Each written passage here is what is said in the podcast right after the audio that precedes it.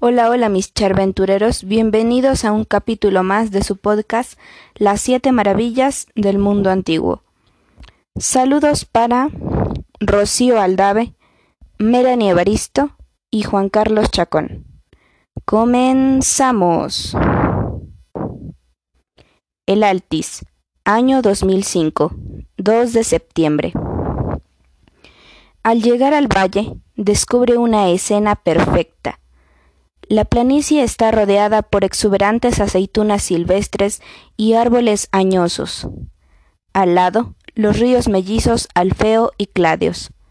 Atrás, la colina de Cronos. Y al pie del monte Cronos, en una cuña de tierra abierta entre los ríos, la arboleda sagrada del Altis, donde se estableció el más famoso santuario perteneciente a Zeus.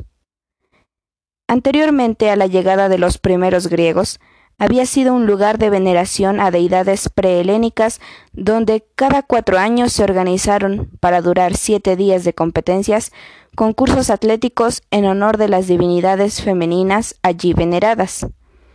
Pero desde el siglo V antes de Cristo en adelante, el santuario griego tuvo su forma final. Al centro, el templo impresionante de Zeus, en estilo dórico. A los costados, el metrón, las escuelas TOA, el gimnasio y la palestra, los cuartos vivienda de los sacerdotes, el Leonidaion y el Filipeion, y al sur de las residencias de los sacerdotes, el estudio taller del escultor Fidias. Si bien en la actualidad no queda ni un solo fragmento de la obra de Fidias, tenemos los cimientos que nos permiten reconstruir el santuario. Explicó Emilio que había asumido el papel de guía, ni un solo fragmento de Fidias, pensó Amaranta con melancolía. Pobres huesos mortales los nuestros. La abuela es escéptica. Existe una detallada descripción dejada por Pausanias, el escritor griego que visitó Olimpia en el siglo II, donde habla de la estatua de Zeus. Se defendió Emilio ante el escepticismo rotundo de la abuela, con el que pretendía insinuar que ni Fidias ni por consiguiente su estatua habían jamás existido. Pero como la abuela se deja impresionar fácilmente por las citas, aceptó la del estudiante como fidedigna. Ernest Cortis encabezó la labor de distinguidos arqueólogos alemanes, empleando como referencia el libro de Pausanias, llegaron en 1876. Afirmó Emilio, lo del escritor griego había sido un refuerzo. Amaranta imaginó a los alemanes del siglo XIX y de inmediato volvió a ser transparente. No podían verla. Ella, en cambio, no perdía un solo detalle de cuanto sucedía a su alrededor. La excavación había comenzado recientemente, pero como los griegos han tenido una especie de histórica veneración por los germanos y teutones, por milagro trabajaban de manera silenciosa y eficiente. Poco a poco comenzaron a verse los restos de la ciudad y del recinto sagrado. Lo que en realidad aconteció en meses de trabajo pasó ante sus ojos de forma acelerada. La tierra era barrida por vientos que no podían ser de este mundo, pues arrastraron consigo en un instante sus depósitos de siglos. Los arqueólogos se sorprendieron al hallar el prado sagrado repleto de otras obras escultóricas erigidas a los competidores triunfantes, a los dioses y a los héroes mitológicos. Además, existían miles de ofrendas en agradecimiento a la victoria en los Juegos. En las cercanías había varios tesoros, cada uno de ellos traído por su respectiva ciudad-estado. En cambio, no sobrevivía casi nada del templo a Zeus. Hacia el ángulo noroeste de la muralla apareció el Heraión, el templo consagrado a Hera, esposa de Zeus. Dentro de este recinto se halló una colosal cabeza de la diosa, así como una estatua consagrada a Hermes, desnudo, realizada por Citeles. Pronto se determinó que el Heraión era el más antiguo de los edificios del Altis, varias veces reedificado y guardián de ocultos secretos. Entre las piedras saltando los senderos, los visitantes del presente apenas si vislumbran el magnífico templo pasado, y nada sospechan de las deidades oscuras que allí se veneraron. Hacia el siglo VII a.C., es decir, 200 años con anterioridad a la terminación del templo a Zeus, el santuario tuvo únicamente altares al aire libre, no así el dedicado a la diosa antigua. Explicaba en inglés un guía de turistas a su grupo.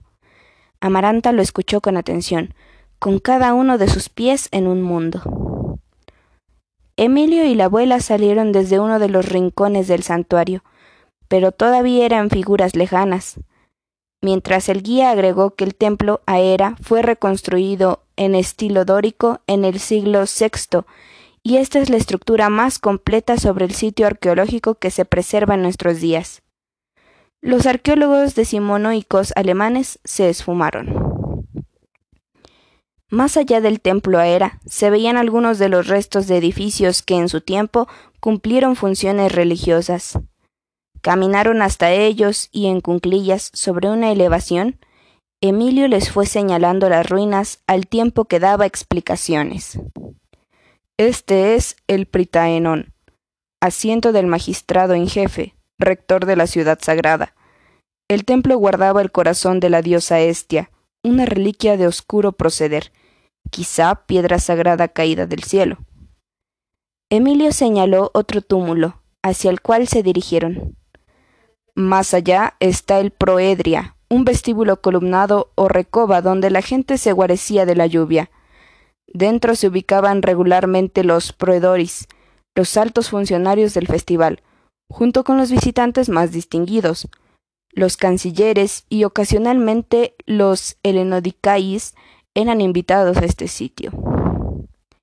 ¿Helenodicais? interrogó Alma.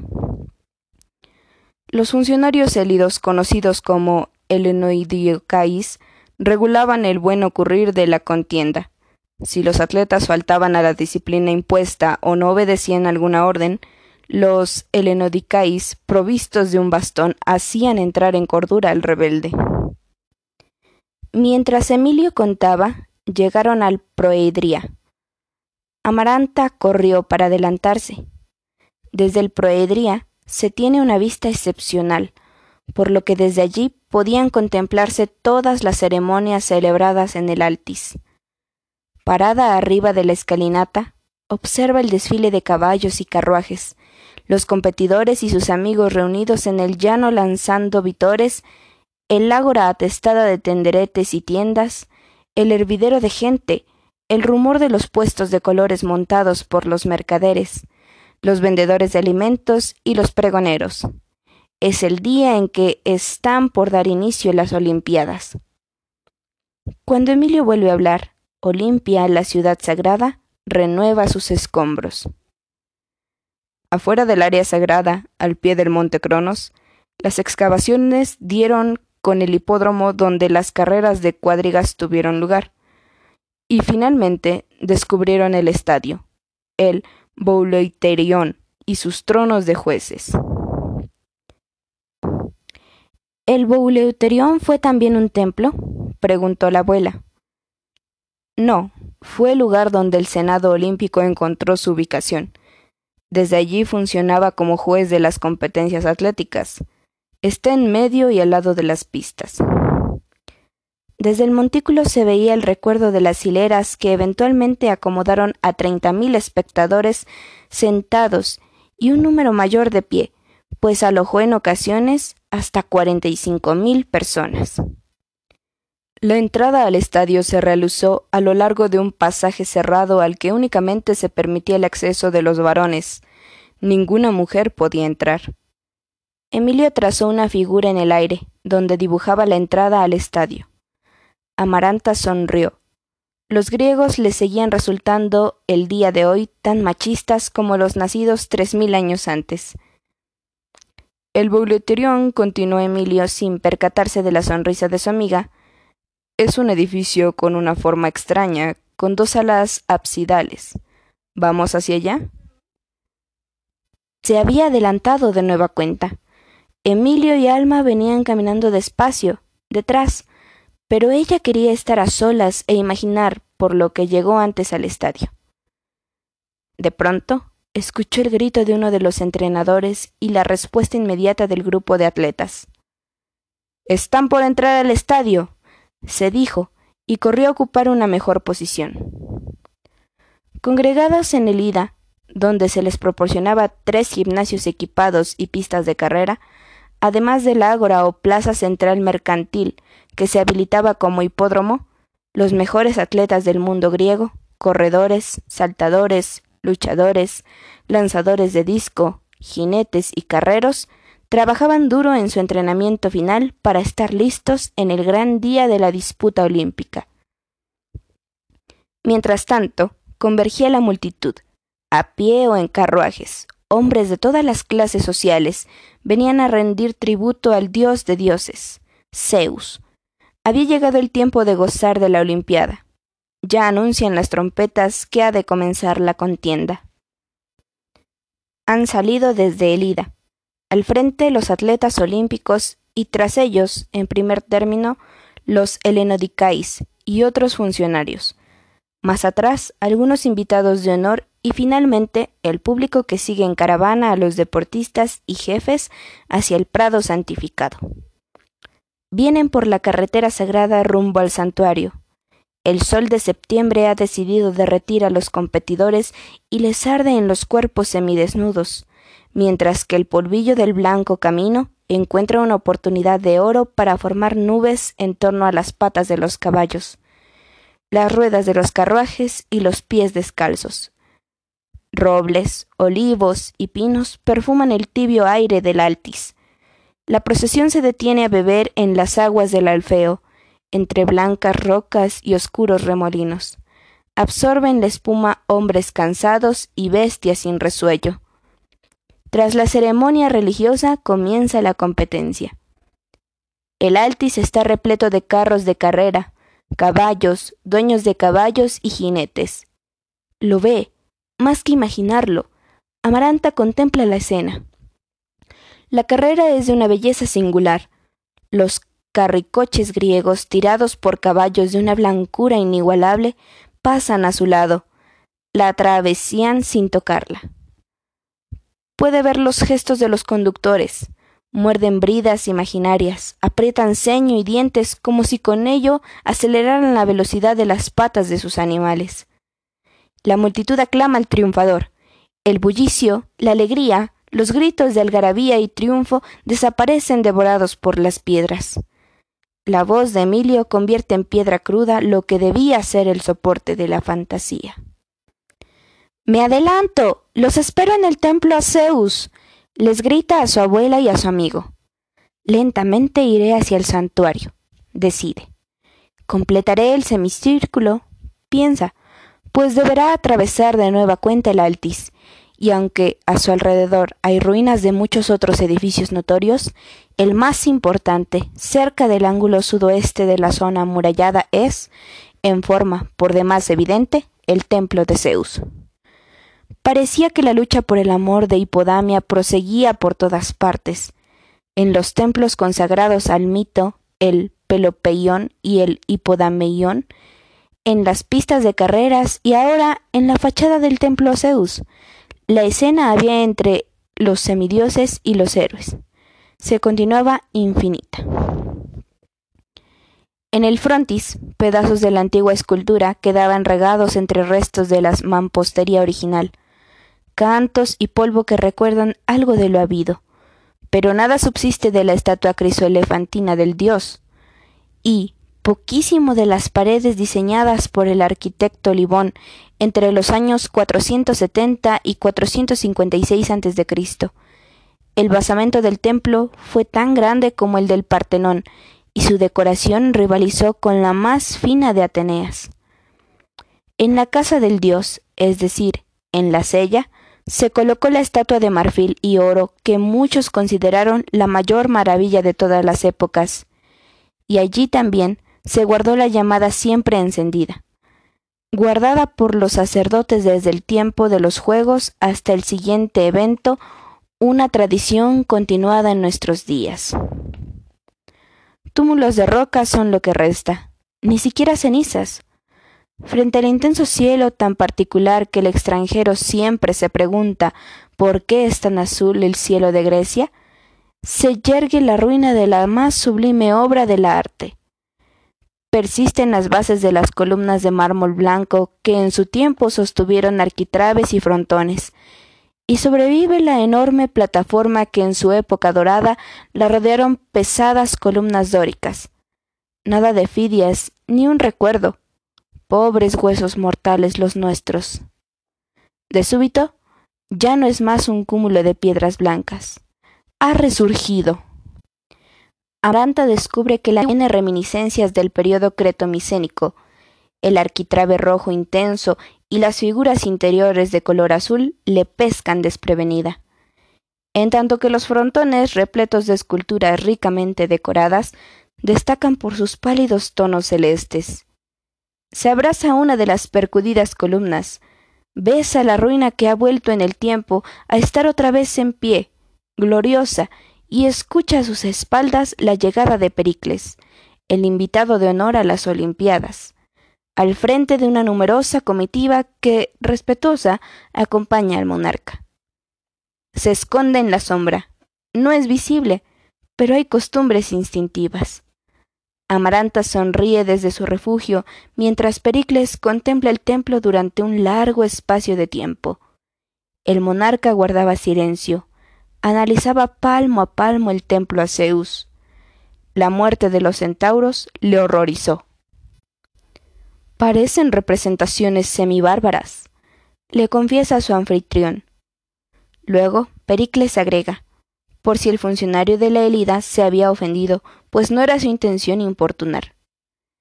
Ya sabes que Eurípides se burla de los descabellados cuentos de los poetas cuando afirma que un dios que comete una mala acción no puede ser un dios, y que Platón ha condenado las emociones humanas en las almas de los dioses. El funcionario asintió con la cabeza en forma humilde. Bajo el poder creciente de Atenas, el simple estilo dórico resulta demasiado mundano, manifestó el gobernante ateniense a uno de sus ayudantes, lo cual era casi una orden para que mandaran a hacerse modificaciones.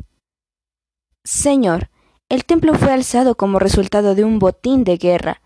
Los élidos vencimos a la ciudad-estado de Pisa, y fueron nuestros antepasados quienes decidieron venerar al dios que les había dado la fortaleza en la batalla. Pericles miró al funcionario pensando que tal vez aquel hombre saldría con alguna impertinencia. Pero si su señorío ordena cambios, los élidos estaremos felices de cumplir vuestros deseos, pues en boca de Pericles únicamente Zeus se expresa. Pericles sonrió. Le gustaban los adulones, y si bien se decía demócrata, el culto a su personalidad sólo podía igualarse con el que brinda a los tiranos. La solución parece consistir en crear una estatua majestuosa, sugirió el funcionario. Pericles lo meditó. ¿A quién propondrías como escultor de la misma? únicamente a Fidias. ¿El escultor ateniense Fidias? Interrogó uno de los acompañantes de Pericles extrañado. Sí, ¿quién si no? Solo a él puede asignársele la sagrada tarea. Solo Fidias sería capaz de lograr la imagen de Zeus. Era casi insolente la forma en que aquel funcionario quería congraciarse con el regente de Atenas. Quizá hasta repulsivo Élida tenía escultores de gran calidad, también la escuela de Rodas o los talleres sicilianos, donde los artesanos sabían hacer hablar a las piedras. Proponer un ateniense era un gesto político, algo ladino y casi indecente sin duda. Pero Pericles lo vislumbró, y como si hablara para sí mismo, dijo La efigie tendrá la mirada calma y digna, Quisiera una escultura de tan serena espiritualidad que si un hombre abrumado, que hubiese bebido de la copa del infortunio y la desdicha, se detuviera a contemplar esta estatua, olvidaría el denso y cansador peso de este inteligible mundo. Cuando había juegos, las guerras paraban. Venía comentando Emilio a la abuela.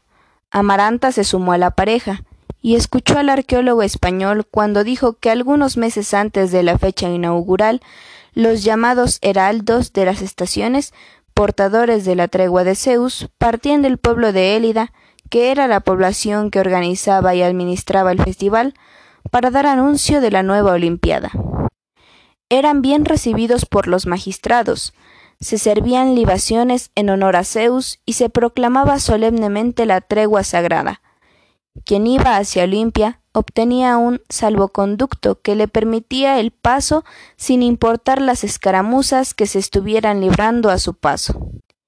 Inesperadamente Amaranta los detuvo y les dijo al final de los cinco días sagrados se desmandaban los puestos y las tiendas, mientras los espectadores y los competidores se preparaban para el regreso.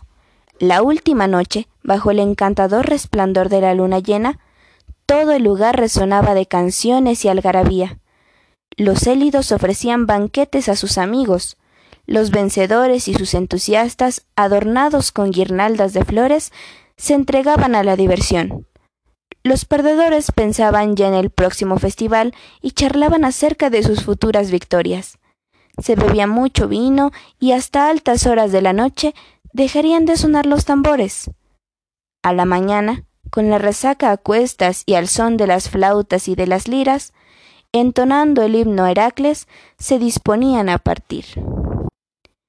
Emilio y la abuela habían escuchado la ensoñación de la muchacha, por un instante, Amaranta y ellos vieron tan intensamente la fantasía que sospecharon haber participado en la escena, aunque Emilio pensó que no eran únicamente cinco días, sino siete. Luego caminaron hacia los restos arquitectónicos del taller de Fidias, el cual es, por coincidencia, idéntico en tamaño y orientación al templo de Zeus. Pero si del templo y de la obra escultórica de Fidias casi nada queda. Curiosamente, el tiempo respetó las paredes del taller. Aquí, entre estos muros, el arquitecto ateniense esculpió y cortó los diferentes pedazos de la estatua antes de armarlos dentro del templo. Amaranta depositó una sonrisa sobre el lecho de piedra del constructor de maravillas. ¿Absorta? indagó la abuela. Maravillada respondió Amaranta. Emilio las alcanzó. Con cierto tono erudito contó que durante los años que siguieron a la inauguración de las obras de Fidias, el templo atrajo incontables visitantes y devotos llegados a Olimpia desde todas partes del mundo conocido. Hubo que tomar medidas para mantener la madera de los bastidores siempre aceitada. De otra forma, habría encogido y Zeus habría muerto por la humedad. Durante siglos, los descendientes de Fidias se ocuparon de cuidar la estatua. En el siglo II a.C., se le hicieron reparaciones hábilmente, según se registra. ¿Hasta cuándo sobrevivió la estatua de Zeus?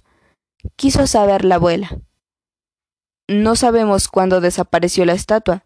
Se piensa que hasta el año 500 de nuestro tiempo. En el siglo I de nuestra era, el emperador romano Calígula intentó transportarla a Roma. Fracasó cuando el andamiaje se derrumbó, por lo que detuvo la obra y pagó la reconstrucción. Después los Juegos Olímpicos se anularon. Era el año 391, en pleno fervor fanático cristiano, por lo que el emperador Teodosio I los consideró prácticas paganas y los prohibió, así que el templo de Zeus cayó en el olvido. Olimpia, golpeada por sismos, derrumbes e inundaciones, quedó en el abandono y el templo dañado se desmoronó en el siglo V de nuestro tiempo. Cuenta una leyenda que, anteriormente, la estatua había sido transportada por griegos ricos a un palacio de Bizancio, ahora llamada Constantinopla, la estatua de Zeus, después de diez centurias de existencia, se destruyó en un incendio que acabó con el entarimado interno y fundió el metal que le recubría. Era el año 462. Comentó Emilio. ¿Zeus murió en Bizancio? Bromeó la abuela.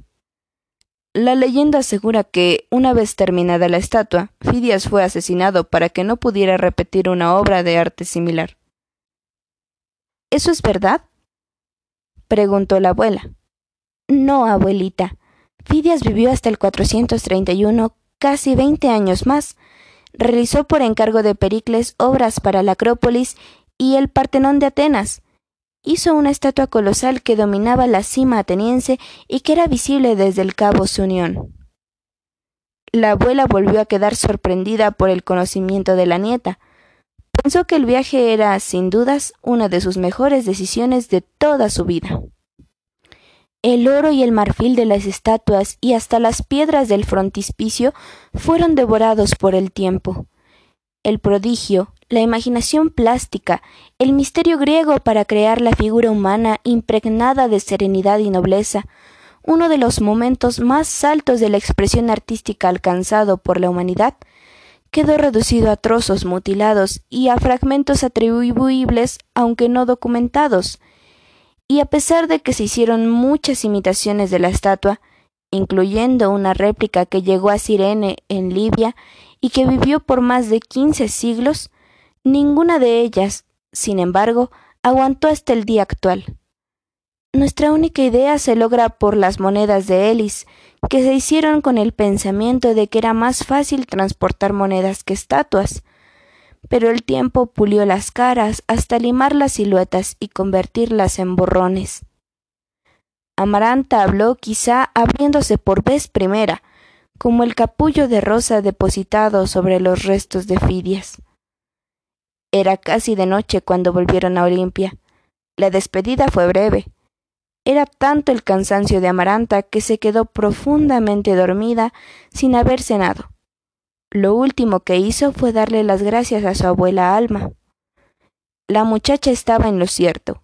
Fidias murió mucho después de haber hecho la escultura de Zeus en Olimpia.